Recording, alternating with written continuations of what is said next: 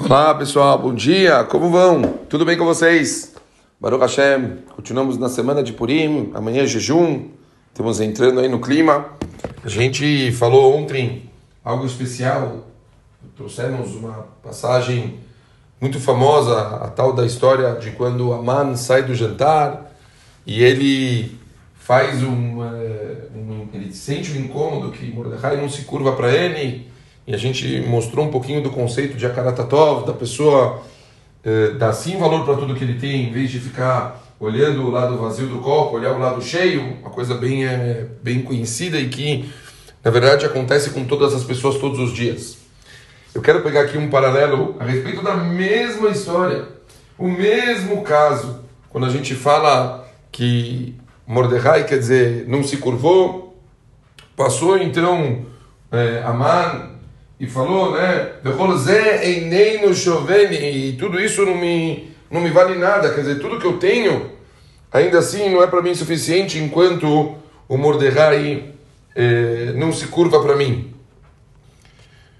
O Ravaron Kotler, ele, ele dá uma explicação diferente do que a gente falou ontem, muito boa, para a gente poder discutir aqui. O Ravaron Kotler, ele, ele começa, né, fortificando ainda a pergunta, falando, mas calma, a gente está falando de um cara que não tinha nada, está escrito que Aman Bemet veio do nada, quer dizer, ele era muito, muito pobre e simples, e ele conseguiu chegar no topo. Como pode ser que um cara que chegou no topo está disposto a abrir mão de tudo que ele tem por causa de um sentimento, uma sensação de, de cavoda, assim, de, de sentir que ele não é honrado dessa forma? Fala o Ravaron Kotler quando se trata de vontades físicas, quando o, o, as características são características eh, de necessidades eh, físicas, necessidades tipo eh, coisas que não são espirituais, que estão vinculadas com sentimentos errados, pessoas que estão o tempo todo buscando mais dinheiro, pessoas que estão o tempo, o tempo todo buscando mais prazeres, o tempo todo eles estão buscando mais coisas, eles nunca se satisfazem com o que eles têm. A pessoa nunca está bem, ele está sempre querendo mais. Nada do que ele tem satisfaz. Ele sempre reclama, ele sempre quer mais. Uma pessoa, quando ele tem prazeres espirituais, uma pessoa, quando ela está vinculada com coisas de santidade, de, chá, essa pessoa ela consegue fazer com que a alma dela sinta uma satisfação, ele sente uma calma, uma serenidade, ele se sente bem, porque ele está sentindo que ele está adquirindo crescimento espiritual, que cada vez mais ele está subindo. Enquanto uma pessoa que a vida dele, os objetivos dele são todos é, fúteis, essa pessoa ela nunca está bem. E olhem que interessante, ele traz aqui um paralelo que tem uma Guará famosa, onde ela pergunta, Amar, Minatorá, Minaim, da onde a gente conhece, né? Guará em Maser Furim, pergunta da onde a gente conhece o Aman, o nome Aman, da onde a gente vê ele na Torá. E aonde, olha que curioso, a resposta da Gemara fala, Amina Etz, quando fala logo no início de Sefer Bereshit, quando Deus pergunta para Damarishon, daquela fruta você comeu? E aqui fala, olha que interessante, a palavra Aman com Hamina Etz, querendo mostrar a mesma sensação que, do mesmo jeito, quando Adam Arishon tinha tudo, mas não era satisfatório, ele queria aquilo que faltava. Mesmo que ele tinha tudo, ele ainda buscou o fruto que ele não tinha. E ele faz aqui o Ravaron Kotler, é, é, é, o mesmo princípio. Ele ainda não tinha, Adam Arishon, naquele momento, talvez, satisfações espirituais a tal ponto que ele estava se sentindo bem, ele queria buscar alguma coisa que ainda faltava para ele, ele queria ainda mais. E fala que então, esse mesmo princípio que a pessoa nunca se sente satisfeita foi o princípio que passou com Aman.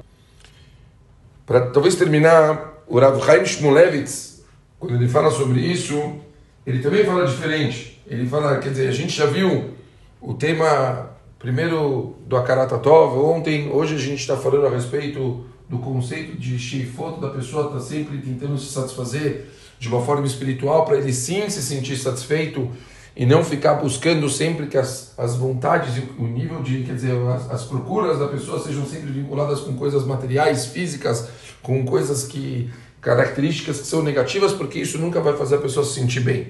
O Rav Shmulevitz, ele traz que isso a gente também vê em relação ao kavod. nunca é suficiente. Ele fala que nisso talvez a gente entende que o cavalo é diferente de todos os outros, é uma coisa que ele cega o ser humano de uma forma que a pessoa não consegue ver mais nada.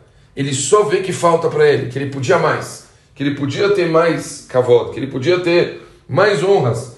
Ele usa um exemplo famoso, daquela Gemara famosa de Maseret Gitin, quando o rei romano ele matou sete irmãos, né, querendo, pedindo para eles se curvarem e nenhum deles se curvava, nenhum deles se curvava, nenhum deles. Ele matando um por um, né? Que ele queria que eles idolatrassem ele. Até que o último era uma criança. E ele falou para a criança: Olha, eu vou jogar meu anel no chão e você se abaixa para pegar o anel e vão achar que você está se curvando para mim e eu não te mato.